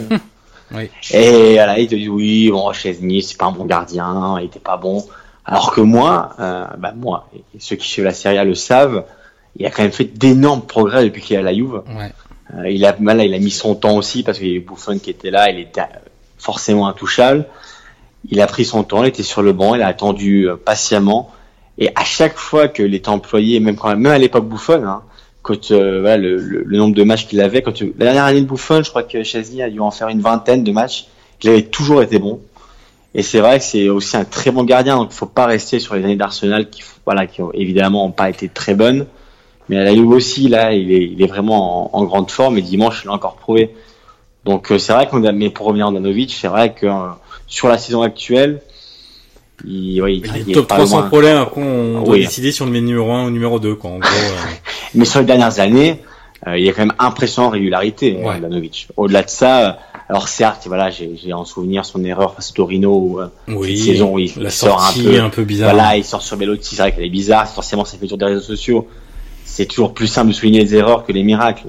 Mais moi, euh, voilà, et, voilà tu es d'accord aussi. C'est vrai qu'Andanovic est l'un des meilleurs gardiens de Serie A. Et c'est dommage qu'on n'en parle pas plus. Donc c'est vrai que je suis content qu'on fasse un point sur lui parce que dimanche, j'ai encore prouvé que c'était euh, un élément euh, essentiel du 11 de, de Spalletti. Et puis quand même, disons-le pour conclure ce débat, ça reste quand même l'un des rares gardiens à mettre une casquette, quand il y a du soleil. Et évidemment. Ça, et ça, ça nous rappelle quand même les plus grandes heures de la Serie A et ça nous fait évidemment C'est vrai qu'à chaque fois qu'il y a du soleil, il te sort la casquette. À chaque fois. Je pense que c'est un gardien qui serait capable de mettre un pantalon euh, type pyjama gris et sa casquette les, les, les jours d'hiver où le soleil est rasant et où le terrain est, est un peu trempé, je pense qu'il serait tout à fait capable de d'avoir une telle un, tenue des années comme 80. On aime. Exactement. On, euh, on va passer Guillaume à la nationale. Euh, ouais. C'est quoi ce ouais tout, euh, tout, non, tout bah désabusé J'étais bien avec ma série. Hein. J'ai toujours du mal avec les traits, moi. J'ai l'impression que ça en fait. On a la dixième depuis le début de saison. Euh, c'est insupportable. C'est vrai que c'est assez insupportable. Le, le, début de saison est tronqué tous les mois en fait, en septembre, en octobre et en novembre voilà, par euh, une une semaine internationale qui est des plus ennuyeuses. Euh, on va pas se mentir et on a tous hâte que la série A revienne. Ouais. Après, ça nous fait du, du bien au cœur, hein, puisque pendant 15 jours au moins, enfin quasiment 15 jours, on n'a pas de risque d'infarctus lié à, à, à, des performances de, de nos clubs chéris. Euh, mais pour revenir à la nationale, donc les deux matchs Italie-Portugal samedi 17 novembre à Milan dans le Ouais. cadre de la Nation League et Italie-États-Unis Camoulox à Genk en Belgique mardi 20 novembre. À Genk. Ouais. À Genk, exactement. Eh ben, on fera pas le déplacement comme on dit. Non, bien sûr que non. Euh, alors, les dans la liste de des joueurs retenus, ce qu'il faut noter, c'est que moi déjà un truc qui m'a marqué, c'est que Mattia Perrin a disparu. Et ça, il paye sa stratégie Ouais, évidemment. d'être remplaçant à la Juve plutôt que d'être titulaire dans un autre club en Serie A. Résultat, c'est Cragno de Cagliari qui a été Est-ce que c'est pas prévisible Que Perrin ne soit pas appelé? Ouais. Bah, si. Évidemment, on le savait. Euh, mais mais mais mais, mais c'est décevant qu'un qu'un gardien qui était dans les tout meilleurs de Serie A ait fait ce choix-là. On va pas Et surtout dessus, hein, que, tu vois, la différence de, de Chesney, tu te rappelles, qui a attendu pour Buffon, comme on l'a dit euh, Oui. tout à l'heure, il a attendu que Buffon s'en aille ou prenne sa retraite comme c'était prévu. Il a attendu, voilà, un, une année un peu plus. Euh, Perrine, on sait très bien que, enfin, Chesney, il va pas partir maintenant. Non, puis le truc c'est que Chesney il a joué quand même, ce que tu disais tout à l'heure, il a fait une vingtaine de matchs, euh, Oui, oui, exactement. euh, alors que Perrin ne joue jamais. Non, mais c'est vrai, mais, en, mais voilà, de, de surcroît, euh, on sait très bien que si ça continue comme ça, Chesney il sera euh, inamovible dans les buts de la Juve. Donc Ouais. c'est vrai que on l'avait dit euh, l'été dernier, il n'y avait pas que nous, il y avait beaucoup de gens qui avaient dit que c'était un choix bizarre. Et c'est vrai que bah, évidemment, il paye, il paye son choix de partir à la Juve et de ne pas jouer. Et résultat, bah, il n'est pas convoqué à la nationale. Et c'est dommage parce qu'il était bien revenu après beaucoup de blessures assez graves. Et voilà, c'est vrai que ça le stoppe un peu dans son retour, donc euh, donc c'est dommage pour lui. Alors dans le reste des convoqués, pas trop de surprises en défense. On note quand même le retour de De, de Chilio euh, de la de la Juve. Bon, euh, On recherche latéraux. voilà, c'est un peu ça qu'on en essaye euh, toujours beaucoup, on en fait revenir d'autres, mais euh, Lazzari qui manque. Voilà. Ouais, mais bon, à partir du moment où tu prends euh, De Chilio et que t'as Florenzi, c'est c'est compliqué de prendre aussi. Ouais, mais pour moi, je vais te dire que Lazzari est meilleur que par exemple. Voilà. Ah, c'est- un point de vue qui se, def- qui se défend largement. Et bah, et bah, voilà.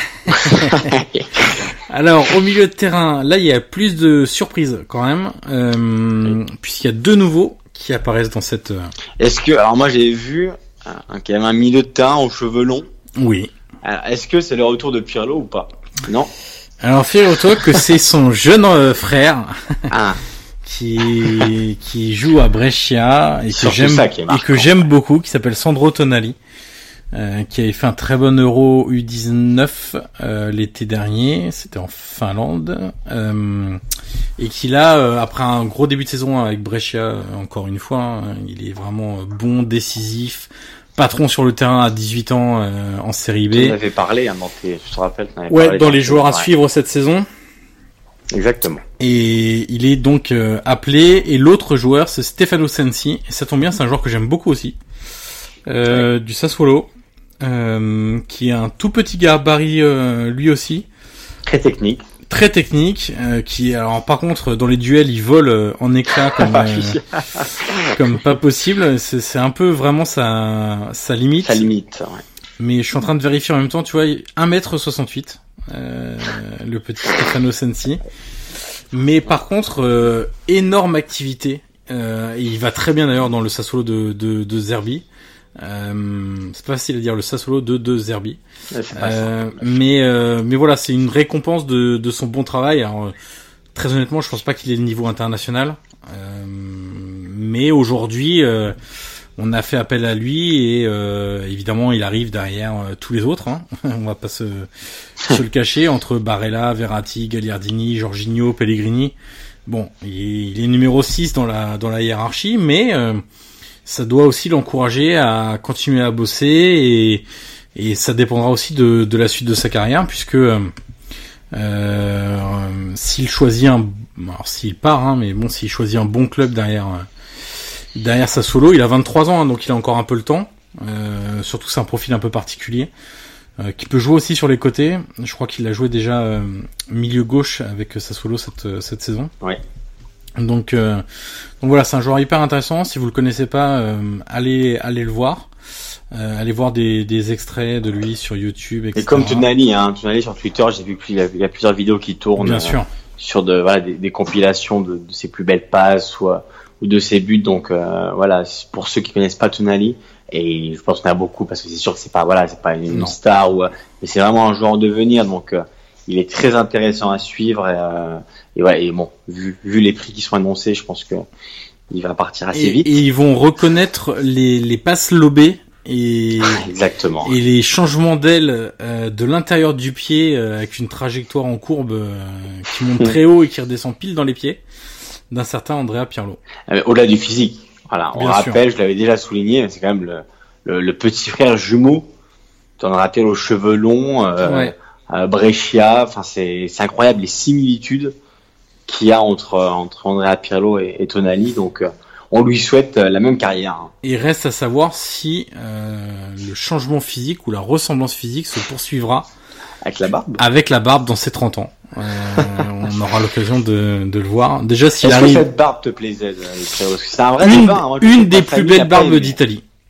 On Ah va ouais, pas se mentir, une des plus belles barbes d'Italie. Ah tu aimais cette barbe ouais, Parce que moi je sais que ma famille était contre cette barbe. Eh ben écoute, euh, il y, a, il y a deux Italiens qui portent très bien cette barbe. Il y a Daniele De Rossi et Andrea Pirlo, euh, qui sont un peu les maîtres esthètes de la barbe made in Italy. C'était la barbe à la Juve, hein, parce que Milan ne l'avait pas. Oui, la barbe, exactement. euh, barbe turinoise. Exactement, le- la barbe de la maturité, peut-on dire. Magnifique point barbe, on peut, voilà, on peut continuer Bien la sûr, liste. bien sûr. et donc en attaque, pour revenir à notre liste, nous avons donc euh, deux absents, euh, bah, comme la dernière fois, Bellotti et Balotelli. Ouais. On a le sentiment, bon, pour Balotelli, le train est en train de passer à, à grande vitesse. Ouais, bah, il passe un peu partout le train pour, euh, pour Balotelli. C'est ça. Même à Nice, j'ai l'impression que Bah oui, c'est compliqué. hein. il, hein, il l'a pas pris non plus le train. De toute façon, voilà. euh, tu te rappelles comment Chine l'avait convoqué à- à- au tout début, à- au tout début de la saison. Il était pas en forme, on l'avait vu. Euh, Ah oui, on l'avait vu, oui, c'est moins on l'avait vu. hein, oui, Et je pense qu'à Nice aussi, ils l'ont vu. Donc, euh, euh, Balotelli, a, alors, on lui a redonné une chance. Mancini il va redonner. Et honnêtement, euh, est-ce que tu t'imagines Mancini le reprendre dans les prochains mois? Ça dépendra Moi, je- de, de ce qu'il est capable de faire, parce que on va en parler là, mais euh, personne ne semble indispensable euh, aujourd'hui Évidemment, à la pointe de l'attaque.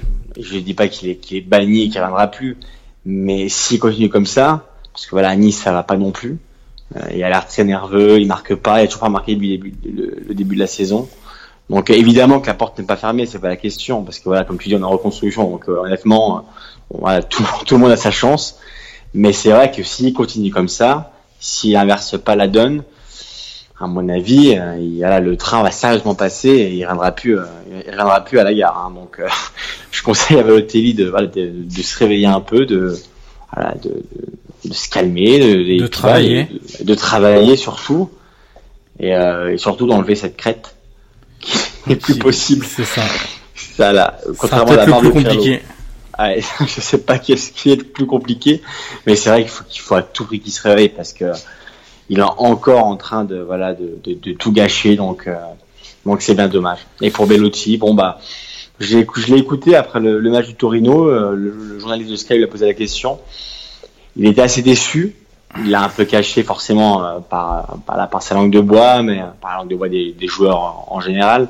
Il a dit qu'il allait continuer à travailler, que, que voilà, Mancini faisait ses choix, qu'il respectait. Voilà, Bah, C'était un peu court. Il, il est en train de revenir, mais c'est un peu court pour le pour le rappeler seulement après euh, deux bonnes prestations ou une et demie Un même. doublé à la Euh, Samp, ouais. Voilà, c'est c'est un peu trop juste. Bon, après, en, en même temps, je dis ça et, et Kevin Lasagna, deux buts en Serie A, et, est appelé. Hein, donc bon, c'est c'est- tout est relatif.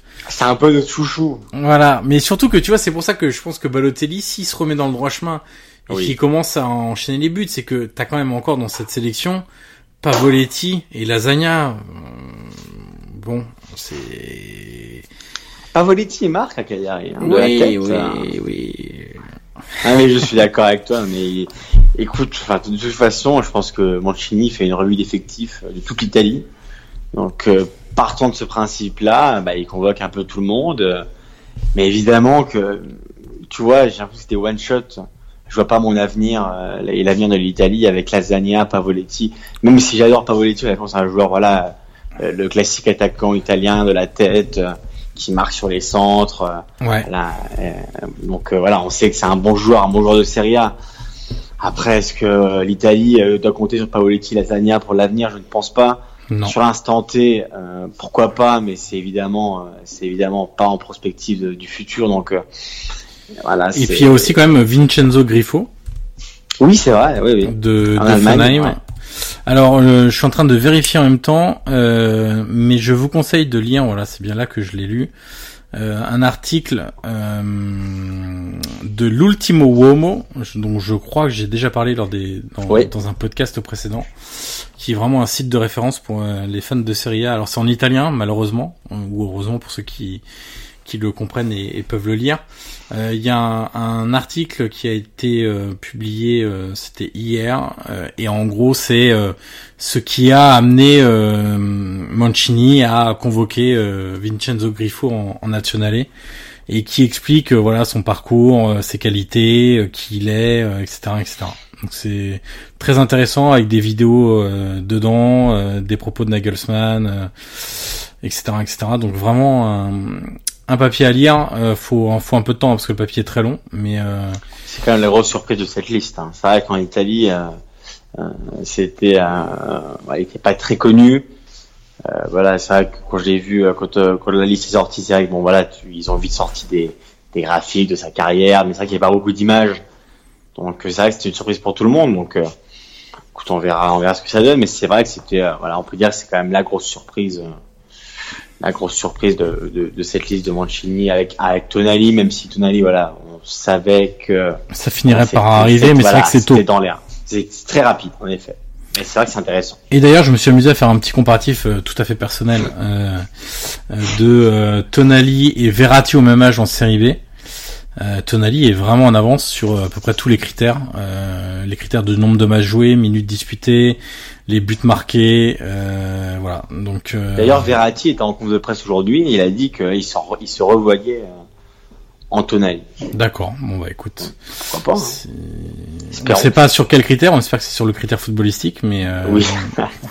Mais voilà, et juste un petit point, puisqu'on on, on se plaint assez souvent du réservoir de de cette nationale quand même des, des joueurs qui ne sont pas convoqués pour raisons diverses, un choix, blessure, etc. Donc on a quand même Mathia Perrine, par exemple. Euh, Logique, on ouais. a Mathia Caldara en défense, Blessé. blessé. Bon, je passe hein, tous les vieux de la vieille, type Darmian, Ogbona, euh, etc. Pour moi, qui représente quand même beaucoup plus le, le passé. Euh, même si on a un joueur comme D'Ambrosio, moi que je trouve quand même assez régulier, pas exceptionnel, mais un joueur de devoir qui reste assez intéressant. Au milieu de terrain, on a quand même des joueurs comme Bonaventura, Cristante, euh, Blessé, euh, Bonaventura. ouais. voilà, Cristante, c'est un choix. Marco Parolo de de la Qui marque. qui marque. Qui marque. Marco Benassi de la Fiorentina, qui est un joueur hyper intéressant aussi. Bon, Rolando Mondragora, pour l'instant, je, je j'attends de voir encore. Je suis pas hyper Ouais. convaincu par ce que je vois depuis euh, depuis le début de la saison. Et puis devant, on a donc Bernardeschi qui a quitté le le stage sur Ouais. sur blessure, adducteur, je crois. Euh, et puis Patrick Coutronnet aussi en attaque, Bellotti. Euh, bon, euh, il sera intéressant de voir ce que va donner Pietro Pellegrini. Malheureusement, euh, il n'arrive pas à se, se sortir de ses pépins mus, enfin pas que musculaires d'ailleurs à, à Monaco. Monaco, ouais. Euh, donc euh, il sera intéressant de, de voir ce qu'il donne. Mais voilà, une dizaine de joueurs qui euh, sont proches de la sélection et qui euh, Oui, permettent d'avoir oui, un réservoir de 30 joueurs quand même qui sont plus qu'intéressants. Oui, oui, après voilà. C'est pour le côté a- positif, essayer de remonter Oui. le moral, surtout ton moral personnel. Oui, non, essayer mais de donner voilà, un peu de je- positif. euh, voilà. Je cache pas que c'est vrai que j'en ai un peu marre des trêves, je pense que tout le monde l'a compris. Mais voilà, au-delà de ça, je vais quand même regarder les matchs hein, par, par conscience professionnelle et voilà, par amour aussi de, de la nationale et que j'essaie de retrouver. Euh, on rappelle qu'on on enregistre le lundi 13 novembre, il y a un an tout pile. Euh, on se faisait euh, Alors nous sommes pas lundi, nous sommes mardi, mais Nous tu, sommes avais- mardi. tu es bon sur le sur la date. Voilà, le 13 novembre 2017, on se faisait euh, salement éliminer par la Suède des éliminateurs de la Coupe du Monde, enfin du, ah, du barrage de la Coupe du Monde. Donc c'était un an tout pile. Donc euh, un an plus tard, où sommes-nous? Euh, voilà, je, je, je, c'est une bonne je pose la question. Écoute, tu me tu me donnes l'occasion de faire une transition absolument magnifique, puisqu'à la tête de cette équipe, nous avions un certain Ventura. Ah oui, oui, oui. Euh, qui a refait parler de lui récemment, et notamment cette semaine, puisqu'il a déjà quitté son poste d'entraîneur du Kievo après seulement 4 matchs disputés. Euh, on parle un peu de son bilan, 3 défaites, un match nul, 11 buts encaissés, 2 buts encaissés au minimum sur chacun des 4 matchs qu'il a coaché, qu'il a dirigé, et surtout, moi c'est la stat que je préfère, honnêtement c'est une stat absolument magnifique, lors de deux de ces quatre matchs, le Kievo n'a pas tiré une seule fois lors de la première mi-temps. Et, tu, ça, peux rajouter, pas ouais, euh, tu peux rajouter à tes stats euh, le fait qu'il s'est fait euh, attaquer via Instagram par À Ah, démonter si même, on peut dire. Ouais, on peut dire démonté par par Sergio Pellissier, qui est quand même le cadre du Kievo depuis depuis bien des années, Oui, qui est quand même un joueur très exemplaire. la bandière. Ouais, c'est voilà, quelqu'un qui est très apprécié en Italie. C'est vraiment un, un, un très bon joueur, une très belle personne. Et c'est vrai qu'il s'est voilà, il s'est un peu lâché sur Ventura dans un dans un grand post sur Instagram où il dit euh, il dit que voilà, il était avant même euh, avant d'arriver, il était déjà parti, que voilà, qu'il fallait pas faire comme lui, abandonner le navire. Ah, c'était des attaques quand même assez assez assez comment dire, assez sévères ou plutôt. Bah, voilà, c'est très euh, fort hein, comme propos et fort, surtout voilà, assez euh, fort, assez fort. Voilà. se pose du coup la question de quel rebond pour Ventura parce que quand tu restes déjà sur une élimination, enfin une non-participation à la Coupe du Monde pour un pays comme l'Italie, c'est très compliqué à gérer. Et là, euh, son voilà, il avait une sorte de pas de deuxième chance, mais essayer de Ah, rebondir si, au moins Oui. Au, tu- ah ouais, comme tu dis, quand tu, quand tu, quand tu ne parviens pas à qualifier un pays comme l'Italie à la Coupe du Monde dans un pays de football comme l'Italie, euh, déjà euh, ton histoire elle est quasiment finie avec, euh, avec ce pays entre guillemets. hein. Il n'y a pas mort d'homme évidemment, mais sportivement parlant, c'est vrai que c'est un drame. Euh, le fait qu'il retrouve un club de Serie A, c'est quand même miraculeux. Ouais. Et euh, voilà, le bilan, comme tu l'as dit, on se rappelle qu'il avait commencé par un 5-1, je crois, face à l'Atalanta, il avait pris 5 à, à domicile. Alors voilà, il se murmure au début, euh, c'était une démission, puis aujourd'hui dans les journaux, ils disent que c'est plus, voilà, Ouais. c'était un, Là, un départ. on Bah, le communiqué dit, je crois, hein, que c'est un accord à l'amiable. Hein. Un accord à l'amiable, apparemment, c'est quand même le président qui a plus poussé, euh, qui a plus poussé pour que, voilà, pour qu'il s'en aille et qu'il trouve un accord. Donc, euh, donc, que dire, que dire, voilà, un an plus tard, voilà, on en est là. Donc, c'est pas étonnant, honnêtement, euh, c'était, c'était vouloir fiasco parce que moi, je, alors, je sais pas si, si tu serais du même avis, mais tu vois, je me suis mis à la place des joueurs. Ouais. Alors, on a tellement parlé de Ventura en Italie, on sait très bien qu'il est, il est, ah là, c'est un entraîneur, il était entraîneur avant la sélection, il a eu des belles années au Torino, bon, Oui. peu importe. Mais c'est vrai que maintenant, déjà, dans le, dans, l'imaginaire de tout le monde, C'est un euh, loser. un- C'est, à c'est un loser. T'as raison, il faut le dire, c'est un loser. Euh, mais tu vois, tu, si tu te mets à la place des joueurs, parce que évidemment que les joueurs ils sont humains, c'est pas des robots. Donc imagine demain, tu vas débarquer Ventura à la tête de ton club. Donc ça devient ton entraîneur. Est-ce que vraiment tu crois en lui? Après tout ce qui s'est passé, tout ce qui s'est dit, euh, c'était quand même la personne la plus détestée d'Italie, si, ça- si ça l'est toujours. Est-ce que si t'es joueur et que tu vois euh, cet entraîneur-là débarquer, après ce qui s'est passé, est-ce que vraiment tu as envie de le suivre? Et tu as envie de croire en ses méthodes Bah, il y aurait pas eu l'épisode du Kievo, j'ai envie de te dire oui, parce que la deuxième chance existe, et comme tu l'avais dit, avant la Nationale, il avait quand même fait des bonnes Oui, choses au, Torino. Mais là, plus grave pour lui, j'ai envie de dire même presque plus grave que le fait de pas qualifier euh, l'Italie, c'est la sortie de Pellissier, où, où clairement, Oui. il te fait comprendre qu'humainement, c'est une catastrophe, parce que depuis le départ, il avait qu'une idée, c'était en gros de partir, toucher ses indemnités et s'en aller quoi. Et, et ça, je trouve ça assez terrible parce que quand tu vas te retrouver à nouveau face à un groupe, tu peux compter sur la presse pour ressortir les propos de Pellissier. Euh, donc ils vont les lire, ils vont les voir, ou on va leur rapporter s'ils le font pas eux-mêmes. Euh, là, je trouve ça assez euh, assez compliqué pour euh, pour gérer un vestiaire parce que eux vont se dire bah peut-être qu'il va nous faire la même chose. Et surtout, euh, tu te rappelles de la conférence de presse de, voilà, de, après Italie-Suède, où un journaliste lui demande s'il allait démissionner, ce qui semblait évident pour tout le monde après un tel, un tel cataclysme pour un pays de football comme, euh, comme, l'Italie. Et il avait dit, bah non, enfin, pas, pas maintenant. Donc, euh, lui, il, a- il, il, a- il voulait pas démissionner. Il a pas démissionné. Il, alors que, honnêtement, après un tel, voilà, catastrophe, tout le monde, mais vraiment tout le monde avait dit bon voilà c'était fini qu'il allait partir. Et non. Non ça a pris quelques jours tu te rappelles avant Ouais. que avant qu'il soit débarqué de son poste. Donc c'est vrai que comme tu dis je suis assez d'accord sur le fait que Pellissier qui est quelqu'un de très respecté en Italie c'est un joueur qui est très aimé par par ses pairs par les journalistes par par les observateurs. On a rarement entendu une critique sur Pellissier. Euh, il est c'est un joueur très expérimenté. Donc c'est vrai que le, comme tu dis sa sortie Mais il paraît qu'une le- fois il est parti, euh, il a volé une clémentine quand il était plus jeune, mais euh, pareil c'est ce qui c'est ce qui se murmure dans c'est les ce qui tourne, hein. Mais bon, dans les euh, travées euh, du Bentego du Vérone. Mais c'est vrai que, euh, comme tu dis, euh, la nationale, plus le Kievo, plus les propos de Pellissier, euh, moi je suis curieux de voir quel club euh, redonnera une chance à, à Ventura et je pense qu'honnêtement, je sais pas si on le reverra parce que il est voilà, il est, il va devenir vraiment blacklisté parce que ça commence à faire à faire beaucoup. Et donc je voilà, je sais pas si on le reverra un jour sur un banc un banc de série. A.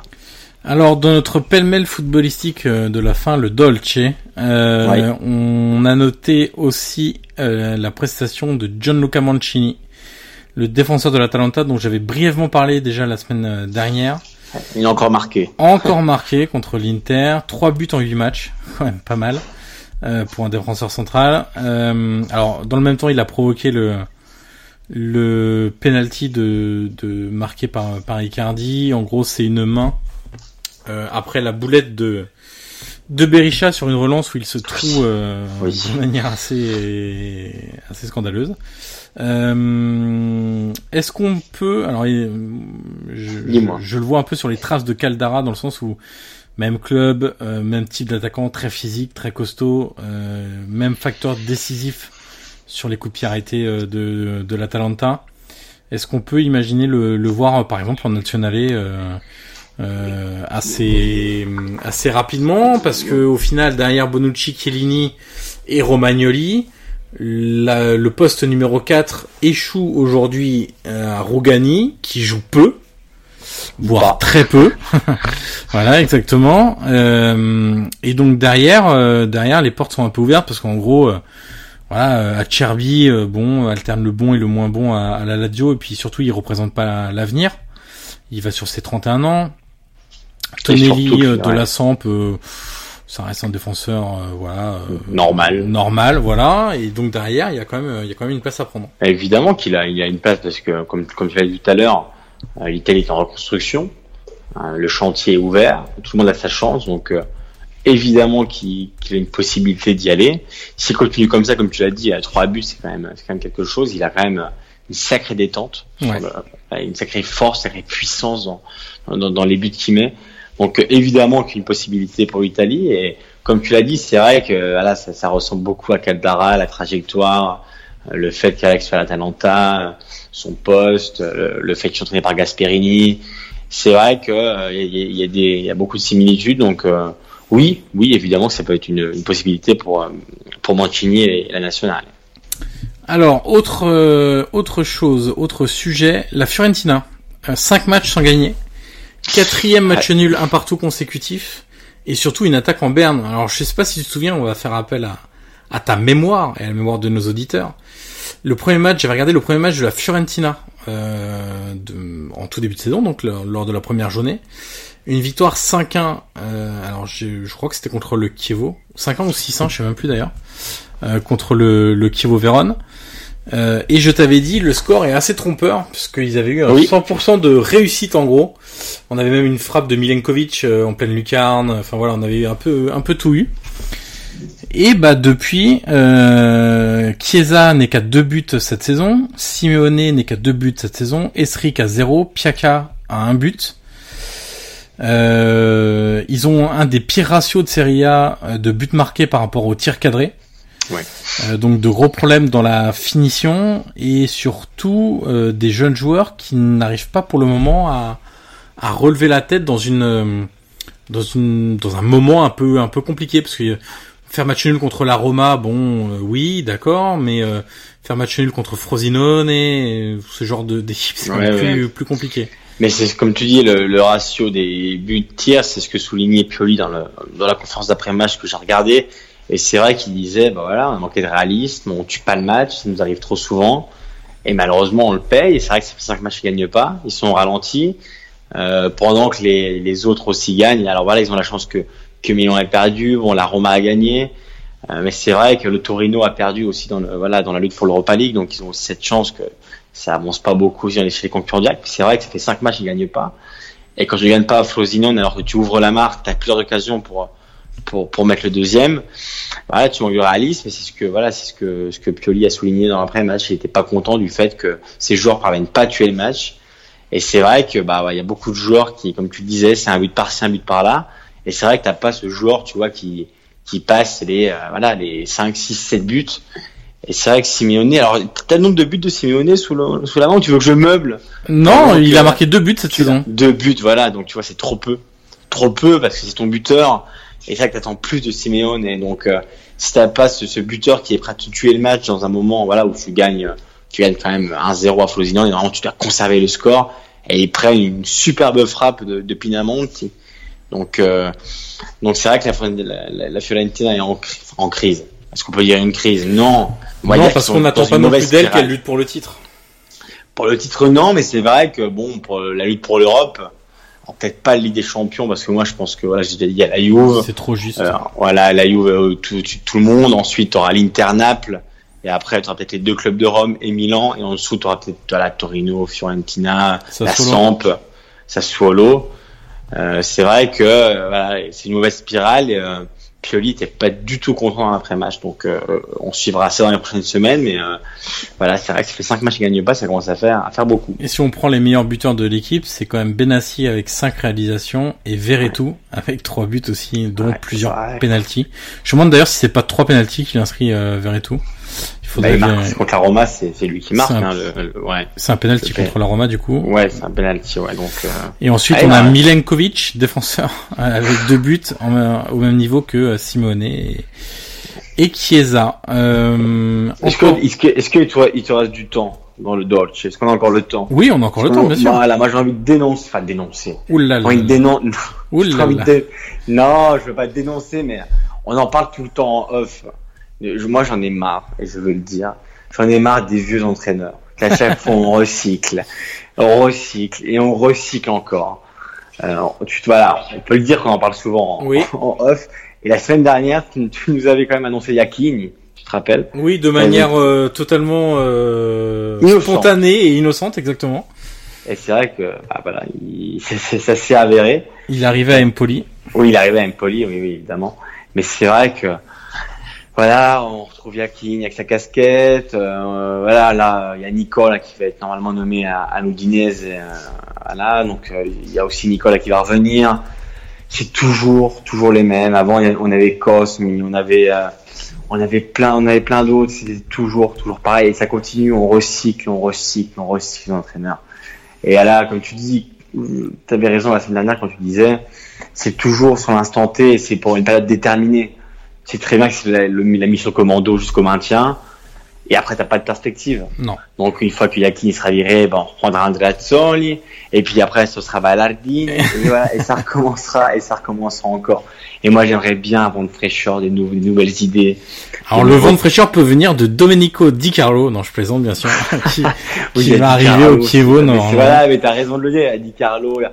Et c'est toujours, toujours, toujours la même rengaine. Dès qu'il y a un coach viré, on retrouve les mêmes. Le plus drôle, à présent de Parini, je pense que c'est Zampa, euh, après Zampalini de Palerme, je pense que c'est euh, Preziosi Ouais, de, du de- Genoa, de- du Genoa qui, qui te vire Ballardini après un bon début de saison. pour avec Juric. Ouais, avec Piontek qui, euh, qui, qui marque but sur but. Et de- depuis que Juric est revenu, ils ont perdu tous leurs matchs. Alors face à des adversaires compliqués, c'est vrai. Et Piontek a pu mis un but. Et, et d'ailleurs, je sais pas si tu as vu, mais je crois que j'ai vu ça chez Di Marzio.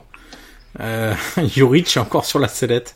Oui, oui et du coup, bah, Preziosi, il a confirmé. Ah, il a Ah, dit oui, il va rester. donc, Mais voilà, ça c'est, bon. En Ligue 1 aussi, c'est vrai qu'on a souvent aussi les mêmes têtes qui reviennent, même s'il y a un, voilà, il y a eu un petit vent de fraîcheur aussi. Voilà, moi j'aimerais bien avoir plus, tu vois, de d'entraîneurs comme des Zerli, comme euh, ah, ah, des, des, des plus jeunes. Alors j'ai rien contre les, ah, les, les entraîneurs. Hein, Mais après, t'as des hein. plus jeunes qui n'ont pas forcément euh, Évidemment. évidemment. percé. euh, On pense à Stramaccioni. par Oui, exemple. Évidemment, Euh, évidemment. Et puis moi, je pense à un autre dont on disait beaucoup de bien à l'époque. Euh, bah, comme Stramaccioni, il est passé à, à la Primavera de, de l'Inter. Je sais pas si tu t'en souviens. Je fais rappel à ta, à ta mémoire. Euh, il est chauve. Euh, il a une petite barbe. C'est Fulvio Pea. Euh, Ah bah, je, ne me souviens pas. Tu te Je vais être souviens pas. Ah non.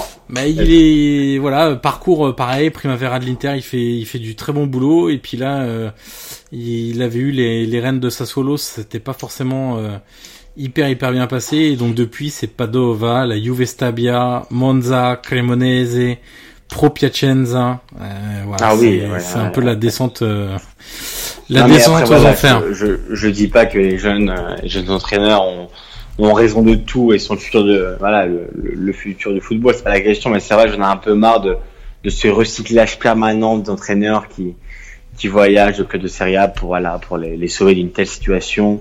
Et puis après, bah, ils sont revirés, ils se font re reprendre. Et voilà, l'exemple le plus parfait, c'est Ballardini à Gênes, qui a été viré, repris, viré, repris, viré, repris. Et c'est ça tout le temps, tout le temps, tout le temps. Et c'est le dommage. Guidolin mo- moderne Exactement, il y a Guidolin, et puis il y en a plein d'autres. euh, Alors là, je les ai pas tous en tête, mais euh, Mais je vais te citer un autre, un autre entraîneur dont euh, certaines euh, anciennes gloires disaient beaucoup de bien. Notamment, euh, ça je l'ai en tête, j'ai pas réussi à le retrouver, mais c'est parce que ça date un peu.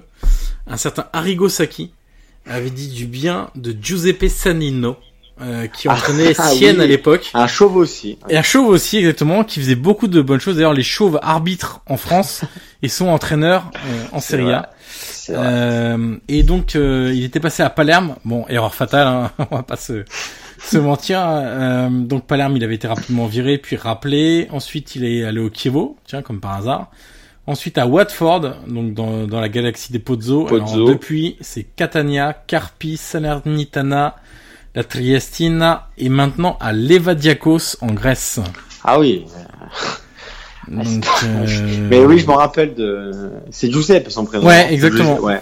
Giuseppe Sanino. Oui, je me rappelle, mais voilà. Après, tu te rappelles, tu as eu Cosmi aussi, un peu plus, un peu plus, voilà, un peu plus. plus. Cosmi, rappelons-le, qui euh, lors d'un Lazio Perugia avait été expulsé par l'arbitre et avait euh, littéralement, pour dire de façon vulgaire et familière, beuglé Forza Roma euh, en quittant le, en quittant le euh, la piste d'athlétisme et en rejoignant les vestiaires. Euh, Oui, voilà, c'est c'est un personnage tout à fait Exactement. intéressant. Exactement. Mais voilà, c'était mon petit coup de gueule. hein. Oui, c'est un coup de gueule euh, salvateur. que je voulais placer dans le dans le Dolce, un Dolce un peu amer et que je tenais à, à livrer euh, aux auditeurs et, et à toi avec le, pla- le plaisir qui, qui s'ensuit. Bien sûr, ça nous a permis de de, de revivre de vieux Exactement. souvenirs. Euh, Ça ne nous rajeunit pas. Exactement. Eh ben écoute, c'est sur ces belles paroles et cette euh, phrase hautement philosophique que nous allons nous, nous quitter. Euh, on se retrouve donc la semaine prochaine. Alors la semaine prochaine, euh, on aura un invité euh, qui parle beaucoup de jeux euh, et de tactique et on fera Très un premier bilan avec lui euh, de la Serie A parce qu'on est au tiers du championnat à peu près, euh, à peu de choses près.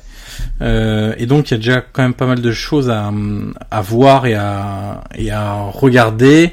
Euh, on évoquera les, les joueurs qui l'ont marqué, les entraîneurs qui l'ont marqué, des systèmes de jeu qu'il a pu voir, euh, des matchs en particulier. Euh, voilà, il y a pas mal de choses qu'on va évoquer avec lui. Donc on aura un, vrai focus sur le jeu et sur la tactique. On essaie de de parler évidemment à chaque fois le plus de jeux, euh, plutôt que de s'intéresser à des choses totalement inintéressantes. Mais on accentuera encore un peu plus le propos la, la semaine prochaine avec Christophe Kuchli euh, qui participe notamment à l'excellent podcast Vue du banc, qui est un podcast qui parle de justement de jeux et de tactique sur les quatre grands championnats européens et la France, parce qu'on va éviter de dire les cinq grands championnats européens, euh, et qui revient sur euh, sur pas mal de choses et sur Ah, ce euh, scud. ce non, non, mais sur- non, ce n'est pas un scud, c'est tout à fait euh, normal et voilà, mais- c'est c'est c'est même pas un scud, hein, c'est simple remarque. lecture des des résultats euh, Exactement. euh, en Coupe d'Europe et, et, et d'autres choses et d'autres paramètres qu'on qu'on peut prendre en compte dans dans ce dans ce classement là. On se dit donc à la semaine prochaine avec Christophe et avec toi Guillaume. D'ici là, bonne semaine internationale. Donc désolé, euh, il faudra faire avec. Essayez quand même de regarder un petit peu l'Italie euh, contre le Portugal. hein. Euh, Ça risque d'être un match euh, assez intéressant ou pénible, selon Guillaume. J'anticipe tes propos. On verra. Et on verra. Et on se retrouve donc la semaine prochaine. Salut Guillaume et salut à tous. Salut à tous.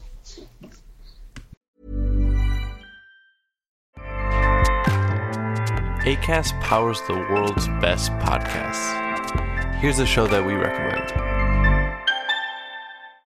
This is Roundabout Season 2, and we're back to share more stories from the road and the memories made along the way. We're talking rest stops, if we're stopping to get gas. You will be timed. you will be for sure.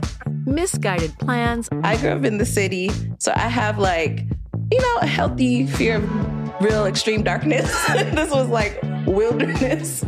a lot of laughs, Y'all weird, but you, yeah, you, you were different. Like you were real different, bro. I can't really put my finger on it. and so much more. Just goes to show that unexpected things sometimes are the best when it comes to a road trip. Roundabout Season 2, presented by Nissan, is live now with new episodes rolling out every Thursday. Listen and subscribe wherever you get your podcasts.